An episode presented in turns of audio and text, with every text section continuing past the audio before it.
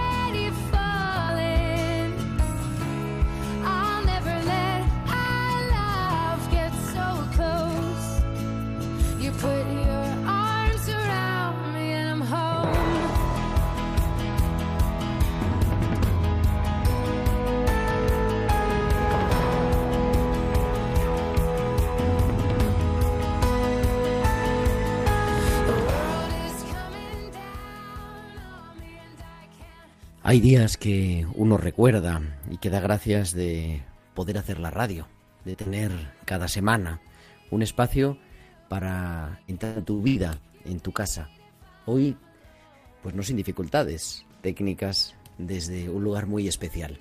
Estoy en el monasterio de Santa Clara de Nazaret, en Israel, a pocos metros de la Basílica de la Anunciación, donde entró en la historia el Hijo de Dios, donde el Verbo se hizo carne. Cuando uno viene a Tierra Santa, hay una cosa en la que constantemente hacemos cuenta, y es que somos hijos de Dios y que Él ha compartido su historia con nosotros. Y hay una palabra que se repite una y otra vez. Es la palabra en latín hic, H-I-C, aquí. Aquí sucedió la historia. Aquí el Hijo de Dios entró en nuestra humanidad. Aquí todo comenzó a cambiar. Y eso no es un sucedido solo del pasado, no es algo que quedó allí y ya está, sino que descubrimos que tiene que ver en nuestra vida, que en nuestro día a día Dios se hace presente y que Dios sigue llamando, suscitando personas concretas para hacer realidad su sueño de felicidad, de plenitud entre nosotros. Por eso, cada martes queremos recordarnos, como hacemos siempre, que esperanza existe a pesar del mal. Esta mañana me llegaba una noticia de una persona querida que tiene a su hija enferma y que decía, es que creo que estoy ya desesperada, descubriendo que Dios está a nuestro lado. La esperanza siempre es posible. Es verdad, va a haber problemas, es verdad, va a haber sufrimiento. La vida no siempre es fácil, pero Dios está siempre entre nosotros porque aquí, desde donde te estoy hablando hoy, pero también en tu aquí, donde tú estás, Dios sigue queriendo entrando. Y por eso nos queremos recordar todos que es, como cada martes, que sigue siendo siempre tiempo de cuidar.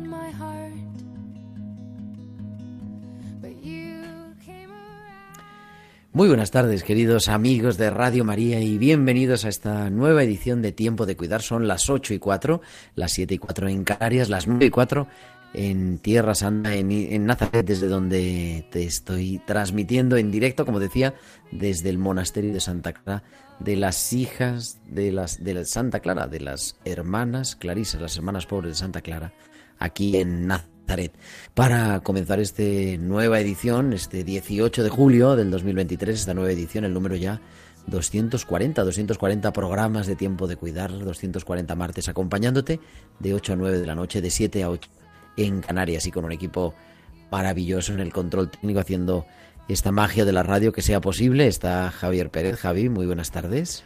Buenas tardes, Gerardo. Uy, te oigo aquí como si estuvieras aquí al lado. Pues casi, casi. y con un equipo también que nos permite preparar todo. Bárbara Omar en la música y Tibisay López en la producción general. Y para hablar hoy de qué, pues vamos a hablar de esta experiencia que tenemos de estar aquí, de estar en la Tierra Santa, que ya hemos hecho este tercer programa que estoy haciendo en este verano desde la Tierra Santa, pero vamos a hablar con la madre abadesa también de este monasterio, que ya la conocemos porque hemos hablado con ella en otras ocasiones, pero bueno, hoy en directo desde aquí. Y vamos sobre todo a dedicar el programa, estábamos dedicando los programas de verano, ya comenzábamos la semana pasada con San Camilo de Lelis, algunas de las grandes figuras, de los grandes santos de la pastoral de la salud a lo largo de la historia. Y hoy queremos detenernos en un hermano de San Juan de Dios, italiano, pero que tiene mucho que ver con nuestro país, que es San Benito Meni, el fundador de las Hermanas Hospitalarias. Así que un programa apasionante, cómo estos santos han sabido hacer realidad la llamada de Jesús, la realidad de Jesús, hoy haciéndola contemporánea a su historia. Y todo esto y mucho más, y como siempre esperamos vuestros comentarios en nuestro correo electrónico tiempo de cuidar arroba radiomaria.es tiempo de cuidar arroba radiomaria.es y nos podéis seguir también en las redes sociales. En Facebook somos Radio María España y en Twitter arroba Radio María España. Además podéis enviarnos vuestros mensajes al nuestro WhatsApp del estudio, al chat del estudio, al 668 594 383 al 668-594-383. Pues son ya 8 y 7, 7 y 7 en Canarias, y vamos a retomar uno de los hospitales con alma que Valcisa cada semana nos va trayendo aquí a tiempo de cuidar.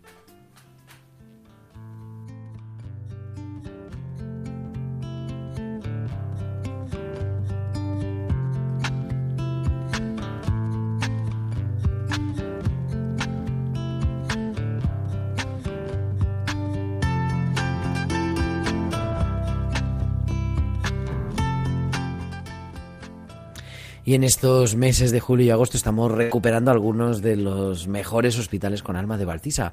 Ahora viajamos hasta el 8 de noviembre pasado, que Valcisa, como cada semana, nos traía sus hospitales con alma. La escuchamos. Buenas noches Gerardo y buenas noches también a todos los oyentes. La chica Yeye. Hay pacientes que desde el primer momento quieren compartir contigo sus pasiones. En cambio otros prefieren llevarlo en silencio pero cuanto más tiempo pasas con ellos, más quieren compartir. Hace días que tengo a Arancha ingresada. Están siendo muchos días con muchos altibajos, pero hay dos cosas que al nombrarlas le iluminan la mirada. Su loro curry y el bailar. El apoyo de su familia ya lo tiene, que incluso le manda vídeos de su loro. Pero cada día pienso en la forma de conseguir que se motive un poco más para seguir luchando por recuperarse. Una mañana Arancha se levantó tatareando una canción. Un momento, Arancha, le dije. Voy a poner una cosa con el móvil. A través de mi móvil empezó a sonar una canción. Arancha me miró y con una cara de curiosidad e ilusión me preguntó: ¿Es la chica Yeye? ¿Es la que estaba canturreando? Claro que sí, Arancha, le dije. Hoy vamos a bailar la chica Yeye. Y ahí, que al son de la música, iba poniéndose de pie, dando unos pasos y bailando.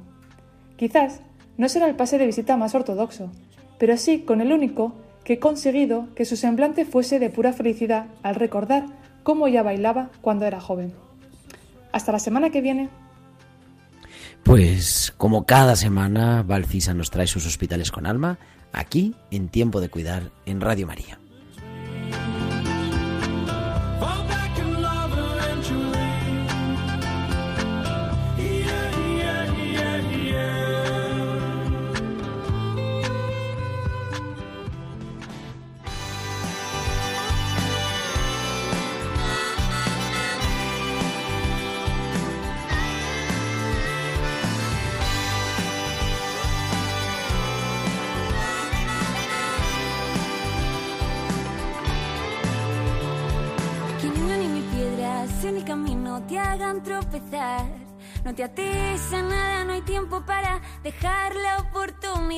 Que no hay excusa alguna para no servir a los demás. Siempre sonriente sin dejar a la queja entrar, que un ángel nos ha enseñado cómo se debe volar, que si llevas la crota a cuestas, no se tiene por qué notar. Que si esta no es nuestra liga, entonces,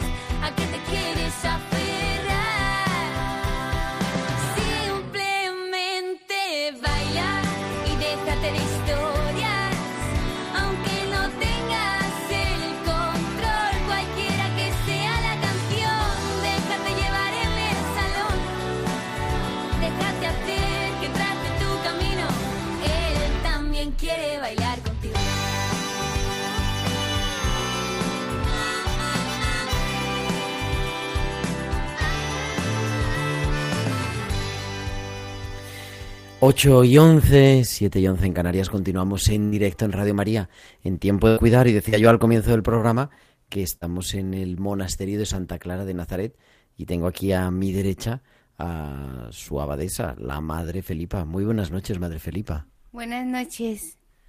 Muchas veces hemos hablado por la radio, pero por teléfono normalmente, porque estamos al otro lado, en el otro extremo del Mediterráneo. Pero bueno, ¿qué, vamos, que hoy nos ha alojado aquí. Tenemos un estudio improvisado de Radio María en el monasterio. ¿Cómo, cómo es la vida aquí en Nazaret? Bueno, gracias a Dios es muy tranquila.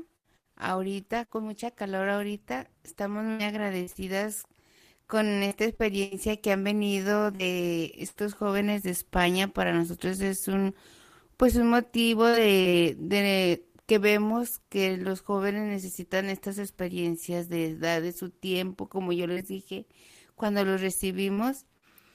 La verdad me sorprendió que den de su tiempo y que el Señor, pues yo les decía a ellos, es una experiencia nueva para ustedes, para su vida, para ver ese servicio en esta tierra santa, experimentar la llamada de Dios. Y es que se refiere a Madre Felipa que efectivamente estamos aquí en el monasterio con un grupo de jóvenes que han venido del Colegio Mayor Elías Aguja y de la parroquia de Nuestra Señora de los Ángeles en Madrid a hacer una experiencia de voluntariado, peregrinación. Estaban muy nerviosos además aquí porque creo que ahora va a subir los números de oyentes en, en la Tierra Santa, en Radio María, que están escuchándonos el programa. Y, hombre, es verdad que es un poco de revolución en el monasterio, aunque ellos están en la hospedería, no están dentro del monasterio. Pero yo creo que es una experiencia también, ¿no? Bonita de, de ser testigos de cómo es la vida contemplativa hoy aquí en, en la Tierra Santa o en cualquier sitio, ¿no? Que es ser monja contemplativa.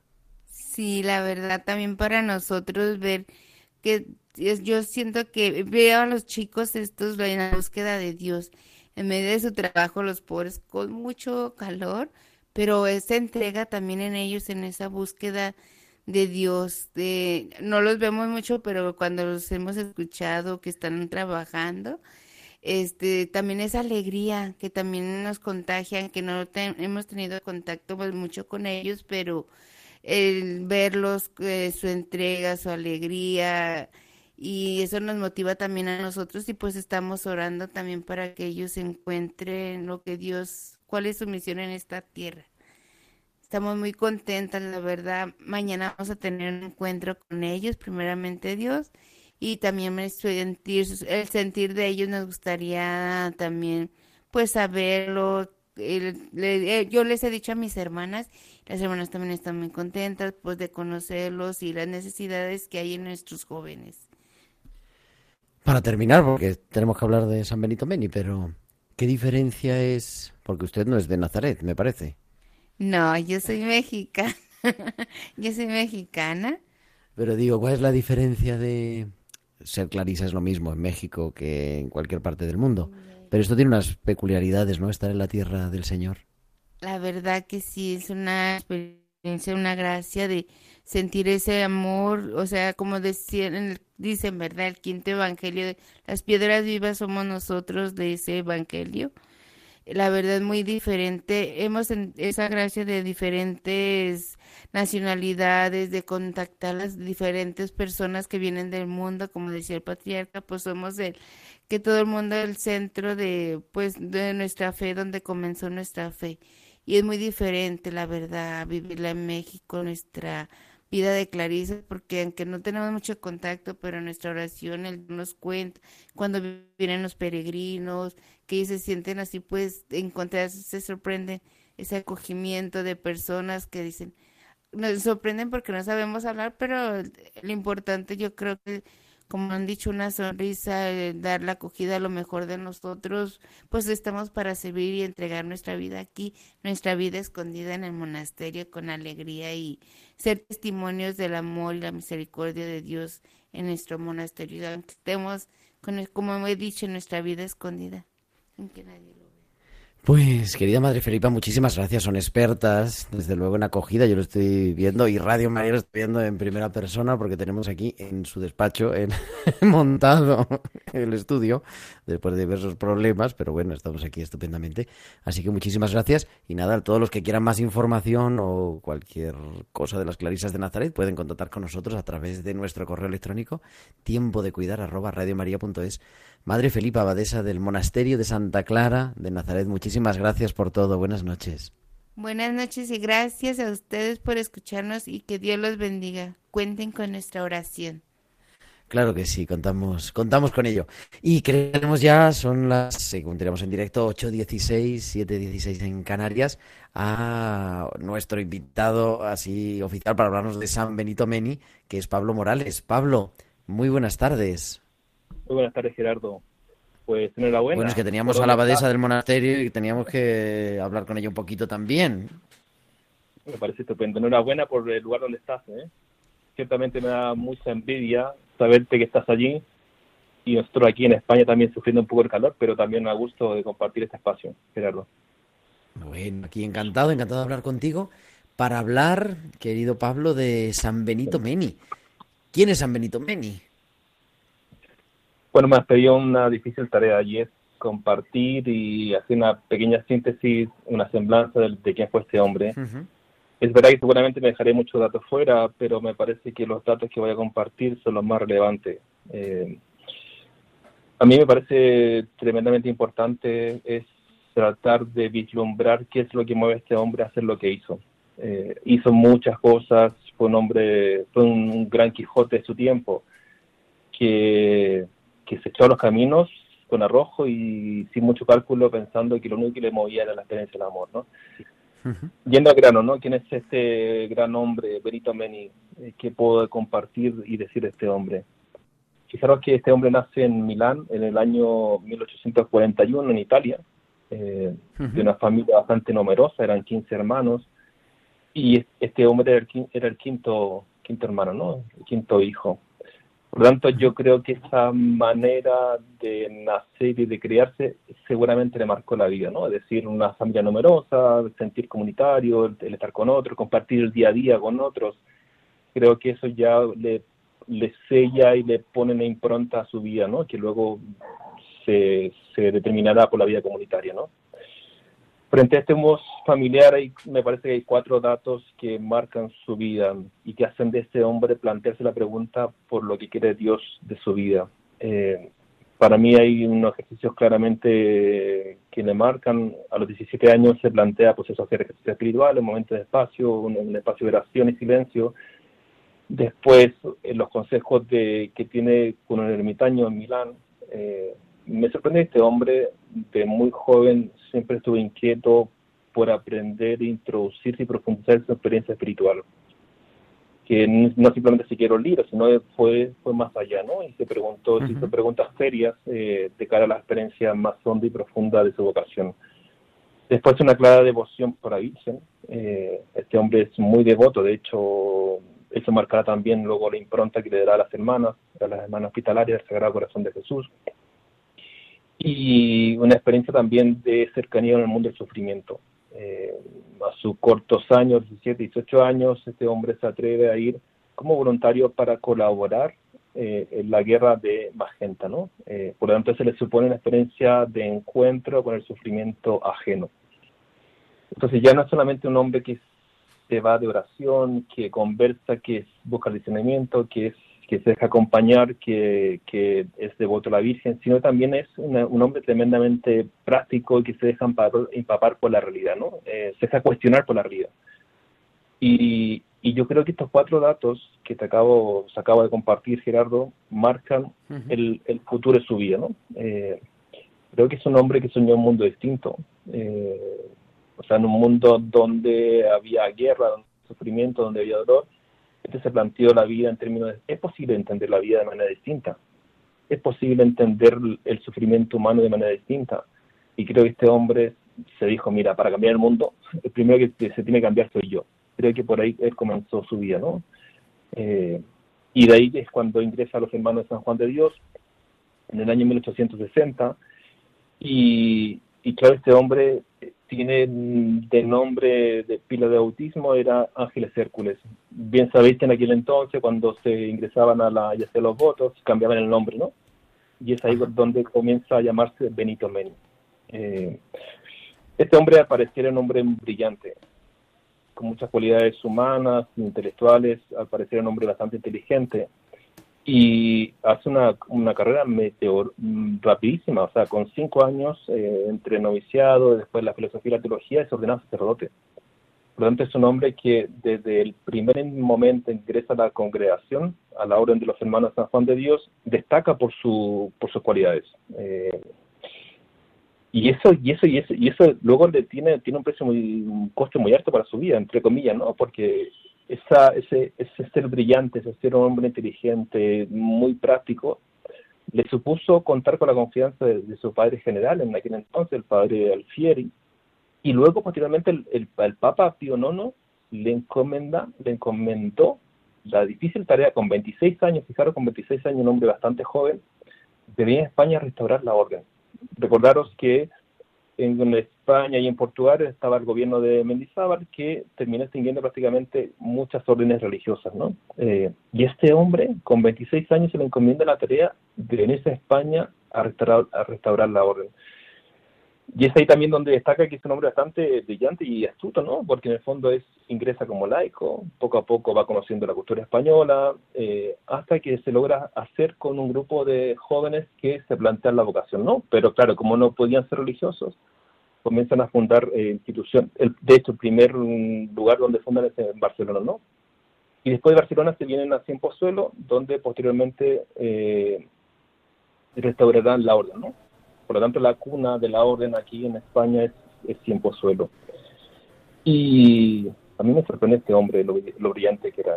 Eh, por eso comenzaba diciendo al principio que quizás es de los grandes Quijotes de nuestra historia, ¿no? Eh, Un hombre que experimenta en su vida un llamado fuerte por amar y hacer posible el amor en, en obras y atreverse a hacer cosas que, que aparentemente eran complicadas, ¿no? Venir a España a resta- restaurar la orden, eh, luego eso, crear el noviciado en este pozuelo, luego fue el primer provincial cuando se crea eh, canónicamente la provincia de los hermanos aquí en aquí en, en- aquí en España. En España. Y fijaros que aquí pasa un dato importante y es este hombre en Granada, cuando comienza ya, cuando ya fundan la congregación de la, la orden. Cuando ya está un poco restaurado, ¿no? Ya se vuelve a, a restaurar, ¿no? La, la orden. Entonces se- ya se volvió a restaurar la orden y se crea la provincia canónica de España en el año 1864, si no me equivoco.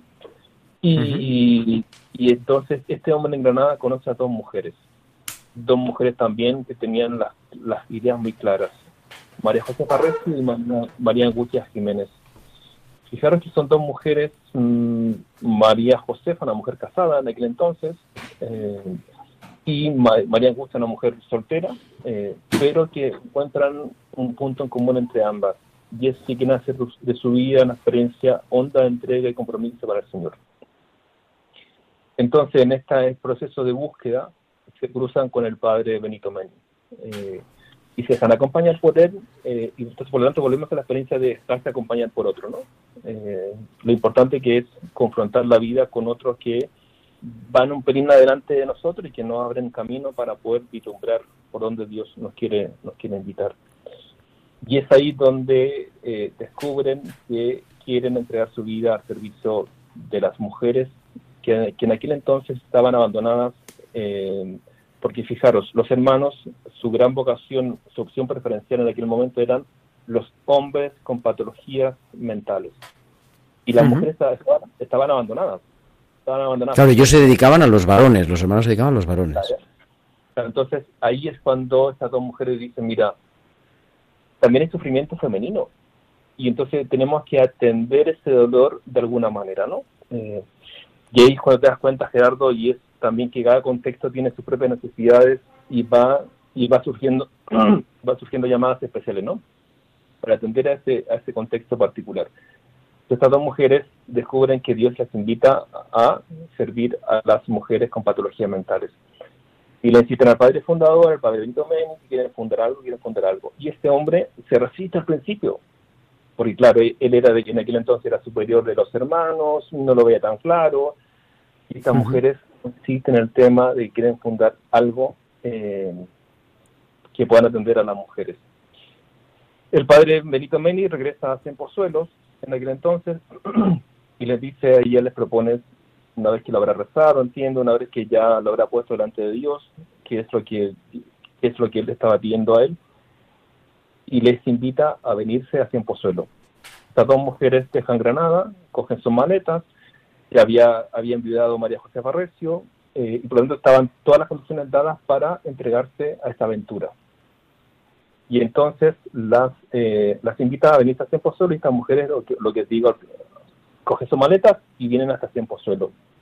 Aquí son recibidas por el padre fundador y por una mujer que las admite en su casa, una casa muy sencilla, muy, eh, eso, muy sencilla. Y entonces Ujú. ahí es cuando comienza esta loca aventura de fundar una congregación para atender a las mujeres con patologías mentales. Y esto es- se concreta el año, eh, el 31 de mayo de 1881. Y es cuando deciden fundar la congregación de las hermanas hospitalarias del Sagrado Corazón de Jesús. La fundan en Pozuelo para atender preferencialmente a las mujeres con patologías mentales. Entonces me parece que la vida de este hombre es, es tremenda. O sea, es un hombre que se entrega, se abandona, que se deja cuestionar, que se deja interpelar por Dios, por otros, eh, y va descubriendo de que Dios le va llevando por caminos que él antes no había pensado, ¿no? Primero entrar a la congregación, luego fijaros que este hombre cumple muchas funciones dentro de los hermanos, porque claro, pasa a ser restaurador, luego eh, visitador de apostólico de, nombrado por el, por el Papa, eh, es provincial de los hermanos durante eh, 19 años, es reelegido seis veces provincial por, por los hermanos en aquel entonces, llega a ser superior general, funda las hermanas hospitalarias del Sagrado Corazón, me parece que es un hombre brillante, O sea, es decir, un hombre que, que más allá de confiar en sus propias cualidades, confía en lo que Dios le estaba pidiendo. Eh, No, no, y él duda, claro. claro, porque este hombre en sus cartas... No, me está reconoce- dejando sorprendido, porque es verdad, yo conocía grandes rasgos la figura de Sí, Benito Meni, sí. pero es verdad que, en fin, incluso de eso, el, el ser tantas veces elegido como provincial y como general, ¿no? También por los hermanos, o sea, también con un reconocimiento de sus hermanos de, de los sus hermanos de San Juan de Dios, claro, naturalmente. Sí. Pero fijaros, yo lo que, lo que, lo que insisto ¿no? en el fondo es la experiencia de un hombre que se deja tocar por Dios. O sea, decir, él no lo veía claro el tema de la fundación de las hermanas, porque lo suyo era trabajar para los hermanos. Lo suyo era ser provincial, era restaurar la congregación aquí en, aquí en, eh, aquí en España. Pero Sí, no venía a fundar fraternal- nada, no estaba entre sus planes, claro, naturalmente. Claro, no estaba dentro de sus planes, sin embargo se deja, se deja interpelar. Y, y- y a mí me, eso me sorprende, ¿eh? y eso también uno, si uno lo, lo traslada a la vida propia, Gerardo, es muchas veces hay manera en que Dios va asistiendo en nuestra vida, en nuestros corazones, de que podamos abrir puertas. Donde creíamos que no podíamos abrir puertas, ahí insiste que es necesario abrir puertas, ¿no? Y entonces funda la congregación de las hermanas y fijaros que pasa un dato, pasa un hecho, me parece significativo, ¿no? La funda con estas dos hermanas, María José Farrecio y María Angustia Jiménez. María José Farrecio, una mujer que había estado casada, que luego enviudó y luego eh, se consagra a la vida religiosa. Y esta mujer, cuando funda la congregación, el padre fundador la nombra la primera superiora de la congregación. Y a los pocos años de haber fundado la congregación, esta mujer es atacada por una paciente que ella misma atendía. y eso le supuso hemorragia interna hasta que terminó muriendo producto de las lesiones que le produjo esta, esta paciente, ¿no? De salud mental. En el fondo uno dice, mira, por lo que tú entregas la vida, eh, la vida te va cuestionando, te va haciendo pensar cuál, qué se pone en nuestro servicio y entrega a los demás. Eh, y esta mujer experimentó en su vida, en su carne, en carne propia, la vida muchas veces se pone a entregarla, sabiendo que Dios la sostendrá, ¿no? Eh, y que esta mujer muere, ¿no?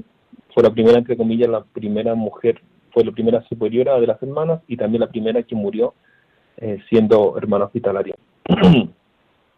Yo creo que este hombre es, es de, una, de una caridad inagotable eh, y con excepcionales dotes de gobierno. ¿no?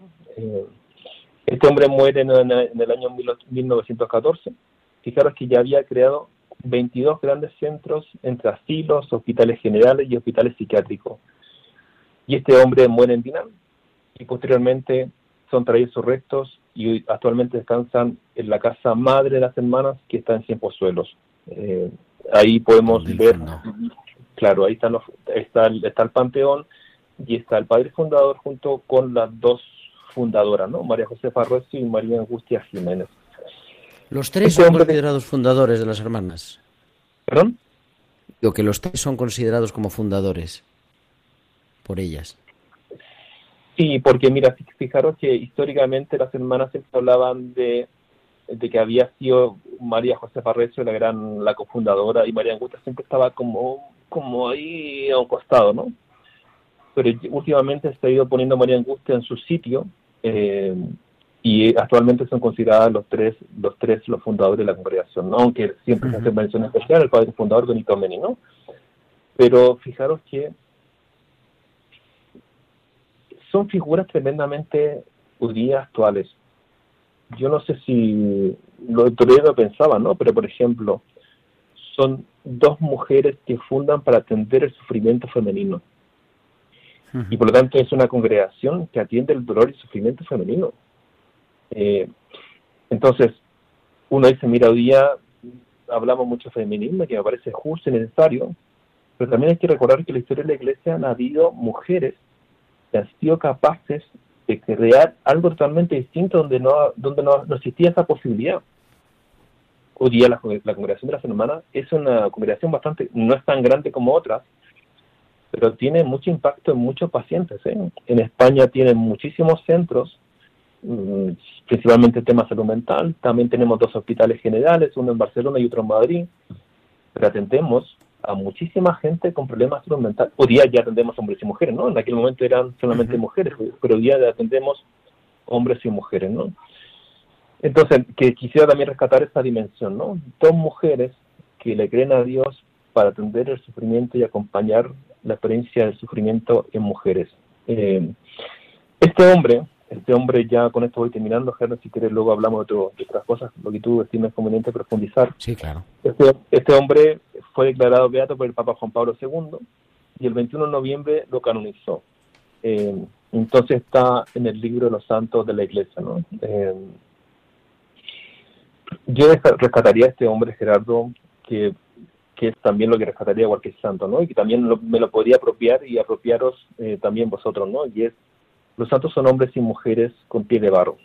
Eh, con pie de barro donde apuestan y están convencidos de que quien les llevará a buen término la experiencia vocacional es este Dios que le llama y le enciende el corazón a entregar lo que tienen dentro, ¿no? que es la experiencia del amor. Eh, y este es este hombre eso hizo con su vida, ¿no? Eh, y para terminar, Gerardo, ya, ya luego ya te dejo la palabra y si quieres profundizamos más cosas. Eh, pero fijaros que este hombre no solamente fue un hombre que entregó su vida, su tiempo a otros, eh, sino también lo pasó mal, ¿eh? Tuvo su momento muy complicado en su vida. Fue acusado de abusar de una paciente de salud mental. y eso le supuso un calvario muy grande internamente.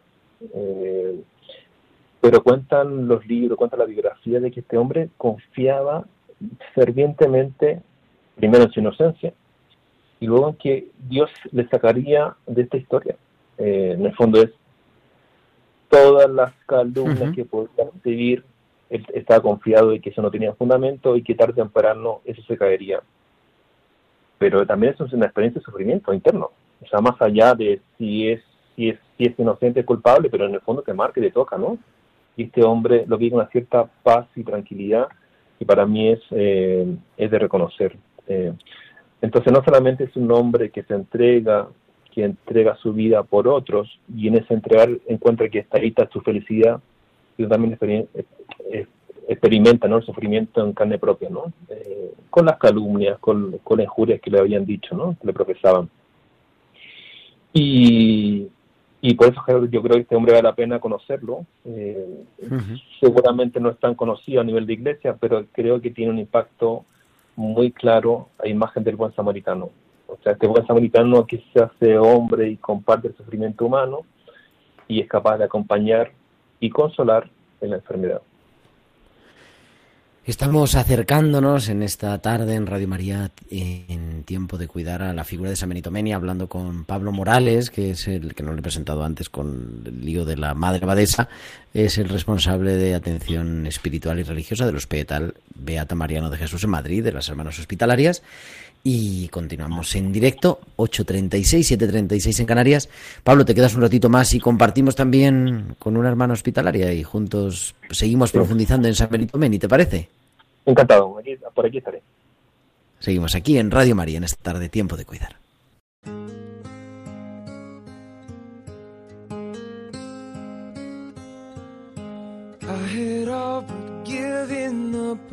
I I could fall into. On the day before you, and I was ready to settle for less than love and not much more. There was no such thing as a dream come true. Oh, but that was on the day before you. Now you're here, everything's changing. Suddenly, life means so much, and I can't wait to wake up tomorrow and find out this promise is true. I will never have to go back to the day before you.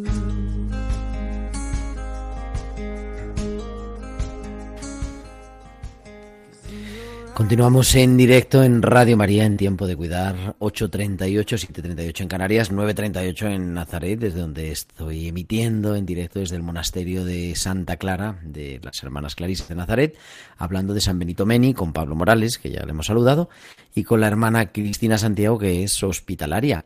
Querida Cristina, muy buenas tardes también. Muy buenas tardes, Gerardo.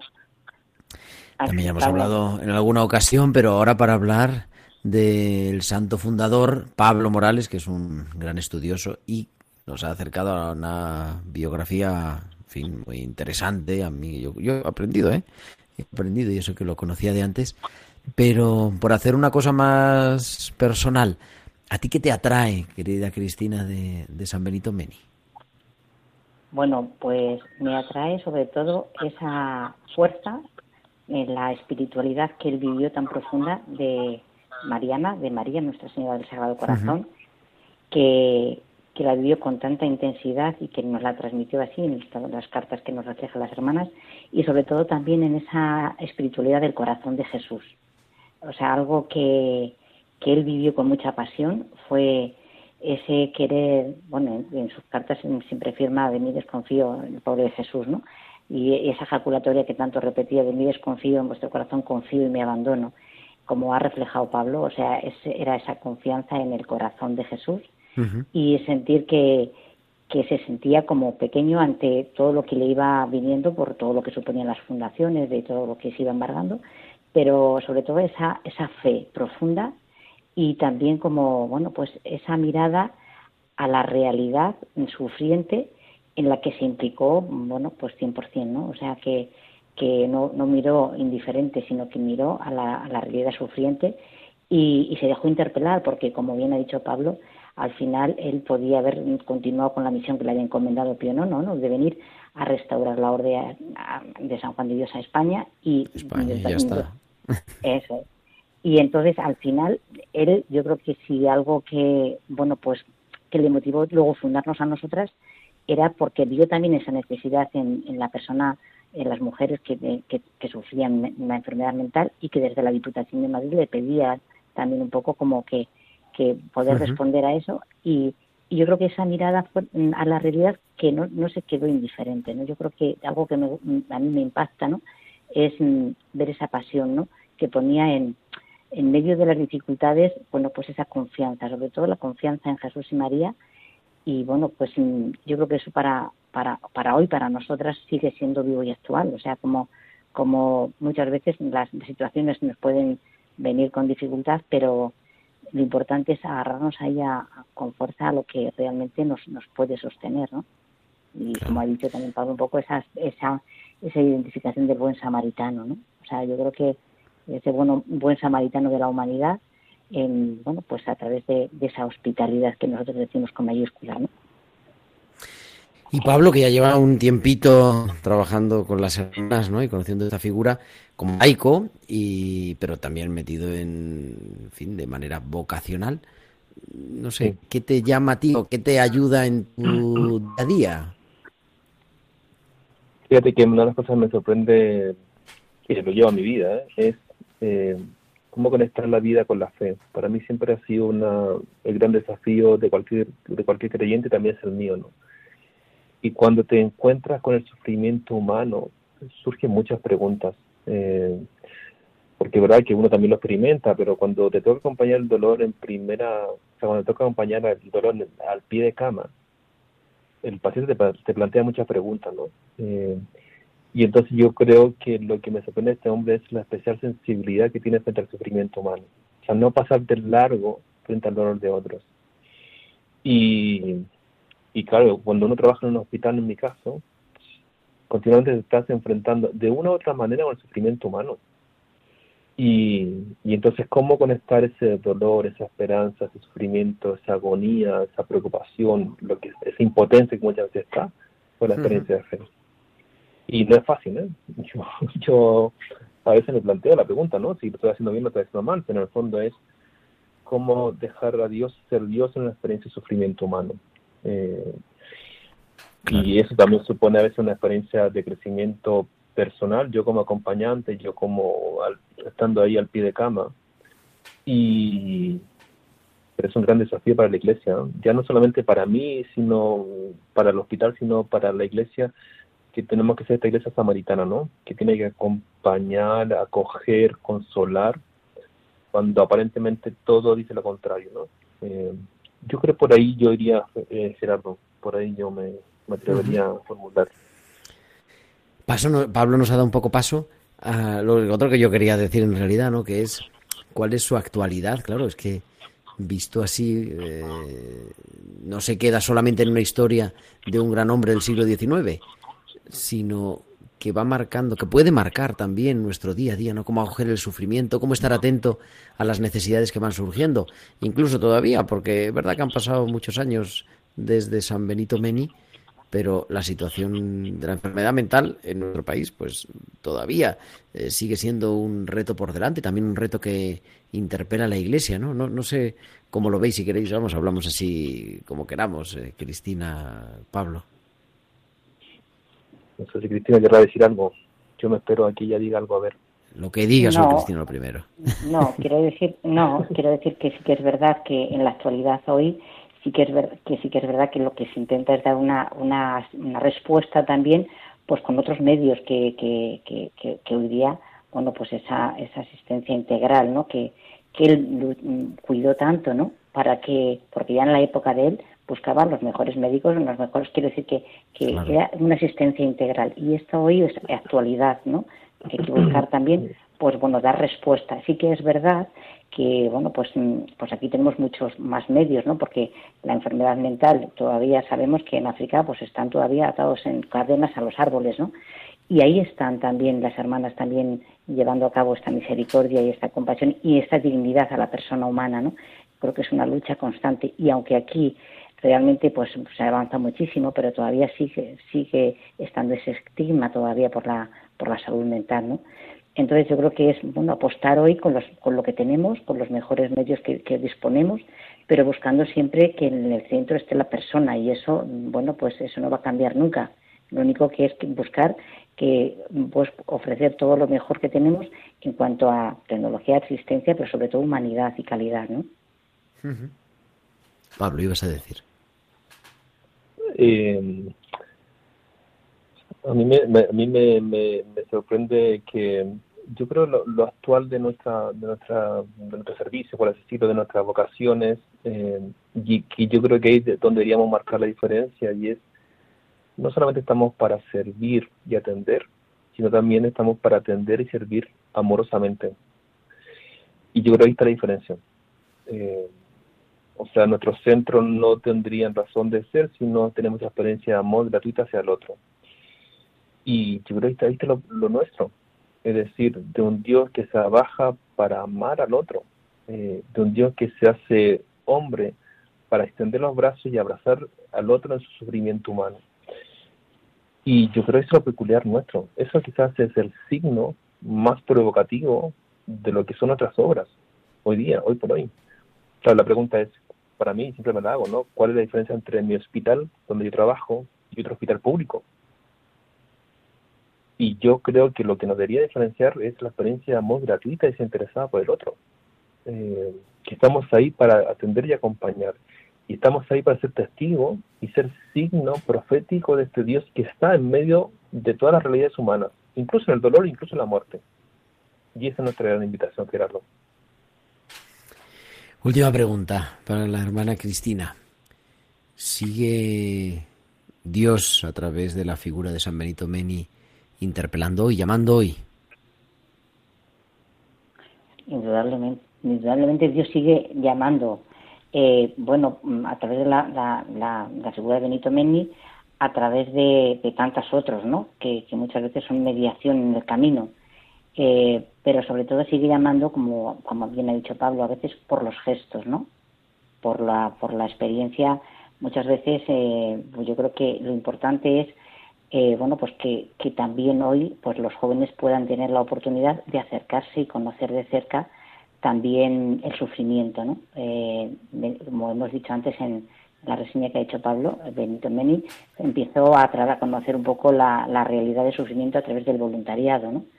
Eh, en nuestros centros también algo que, que se cuida porque de alguna forma ya está como muy enraizado desde los inicios es eh, bueno pues ofrecer estas actividades de voluntariado para conocer también la realidad de sufrimiento. Y yo creo que esto bueno estas experiencias te tocan te tocan y entonces yo creo que también es una pues la también es una una llamada a abrir nuestros centros nuestros hospitales nuestras experiencias para que los jóvenes puedan acercarse también porque Dios sigue llamando no dejo de llamar. Lo importante también a veces es que bueno podamos eh, pues bueno, favorecer esas experiencias para que ellos se encuentren con ese Jesús a través de, los que más sufren hoy, ¿no? Pues queridos Pablo Morales, querida hermana Cristina Santiago, muchísimas gracias, muchísimas gracias a los dos por compartirnos en esta tarde calurosa también de verano la figura de San Benito Meni y mucho ánimo y a seguir viviendo el carisma. Muy bien. Pues nada, ánimo por allá y rezar un poco por nosotros también allá. Claro que sí, encomendamos de manera especial, con mucho cariño, que además lo sabéis, creo los dos, a las hermanas hospitalarias y a todas sus obras de aquí, desde la Tierra Santa. Un abrazo grande. Un abrazo grande, Gerardo. Adiós. Y son las, aquí en Tierra Santa, 8.49, digo, aquí son 9.49, en España 8.49 y en Canarias 7.49 y entramos en la recta final, vamos con nuestras pinceladas bíblicas que cada semana a lo largo de este curso nos ha traído nuestra biblista de cabecera, la doctora Inmaculada Rodríguez Torné.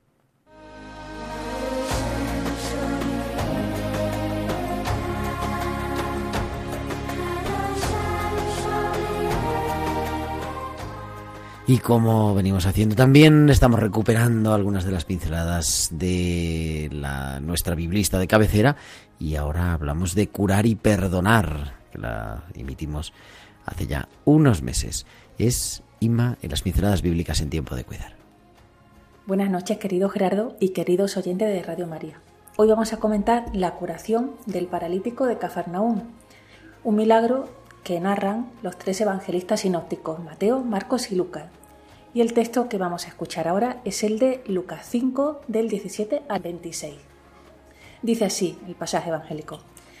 Un día estaba Jesús enseñando y se habían sentado por allí algunos fariseos y maestros de la ley, venidos de todas las aldeas de Galilea y de Judea y Jerusalén. El poder de Dios se manifestaba en Jesús cuando curaba a los enfermos. En esto llegaron unos hombres que llevaban en una camilla a un paralítico. Querían meterlo en la casa y ponerlo delante de Jesús, pero no encontraban por dónde entrar porque había mucha gente. Así que subieron al techo y haciendo un hueco entre las tejas, bajaron al enfermo en la camilla, allí, en medio de todo, delante de Jesús. Cuando Jesús vio la fe que tenían, le dijo al enfermo, Amigo, tus pecados quedan perdonados. Entonces los maestros de la ley y los fariseos comenzaron a pensar, ¿quién es este que se atreve a decir palabras ofensivas contra Dios? Tan solo Dios puede perdonar pecados. Pero Jesús, dándose cuenta de lo que estaban pensando, les preguntó, ¿por qué pensáis así? ¿Qué es más fácil decir, tus pecados quedan perdonados o decir, levántate y anda? Pues voy a demostraros que el Hijo del Hombre tiene poder en la tierra para perdonar pecados. Entonces dijo al paralítico, A ti te digo, levántate, toma tu camilla y vete a tu casa. Al momento, el paralítico se levantó delante de todos, tomó la camilla en que estaba acostado y se fue a su casa alabando a Dios. Todos se quedaron asombrados y alabaron a Dios, y llenos de miedo dijeron, hoy hemos visto cosas maravillosas. Bueno, aquí acaba el, el pasaje evangélico de Lucas. El evangelista nos presenta a Jesús lleno de la sabiduría divina porque aparece sentado enseñando, rodeado de maestros de la ley que venían de todas partes a escucharlo. Y también con la plenitud del poder de Dios, porque se dice que curaba a los enfermos, que era más fuerte que el mal y la enfermedad. Estas eran señales de que Dios estaba con él. Ahora, perdonar pecados, eso ya era otra cosa. Eso era solo prerrogativa divina. Recordemos que en la mentalidad de su época la enfermedad era un castigo de Dios por una falta no reparada, por, por, una transgresión de la ley por la que no se había hecho un ritual de purificación. Así que había una relación directa entre la causa, el pecado, y la consecuencia, la enfermedad.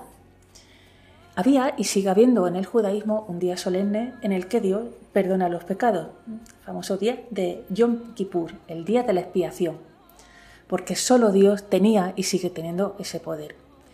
Y Jesús, que quería curar al paralítico, primero le dice que sus pecados le quedan perdonados. Eh, se entiende que detrás de esa voz pasiva está Dios como sujeto. Es lo que se llama en Biblia la pasiva divina. Es Dios el que le perdona los pecados y Jesús se lo dice para sanar ese enorme peso que arrastraba al paralítico. Jesús dejaba claro a los que le criticaban que su misión la había recibido directamente de Dios y que había venido a sanar de raíz todo sufrimiento humano, el mal que se manifiesta en pecado, que aflige por dentro y en enfermedad que tortura tanto el cuerpo como el alma. Ese sentimiento de creernos castigados por Dios cuando no viene el accidente o la enfermedad es común a todas las épocas y a todos los seres humanos, ¿verdad? Parece que lo llevamos guardado en el inconsciente colectivo. Es por eso que es tan importante este milagro de Jesús. Cuando nos venga esa tentación y digamos, ¿qué he hecho yo, Señor, para merecer esto? Recordemos la frase que Jesús nos dice también a cada uno de nosotros. Tus pecados te son perdonados. Tus pecados te son perdonados. Una y otra vez, las que hagan falta hasta convencernos de que la enfermedad no es un castigo de nuestro Dios. Seguiremos meditando este milagro. Hasta la semana que viene, amigos. Pues muchísimas gracias a Inmaculada Rodríguez Torné, que cada semana nos trae a tiempo de cuidar sus pinceladas bíblicas.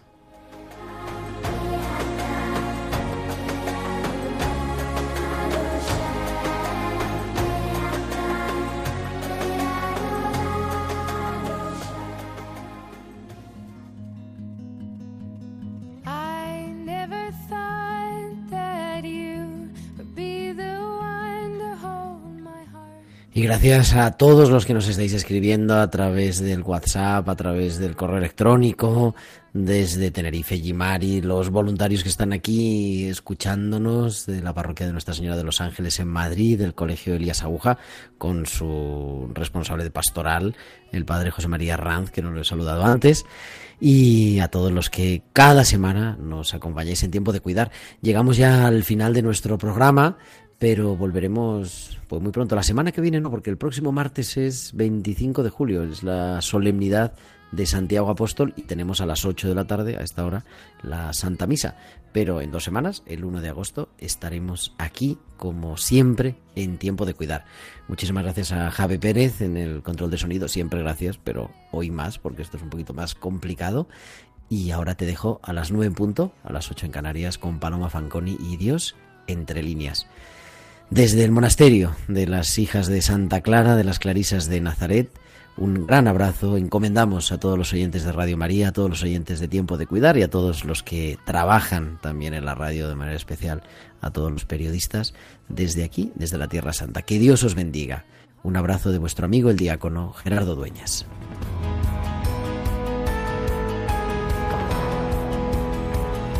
Han escuchado Tiempo de Cuidar con Gerardo Dueñas.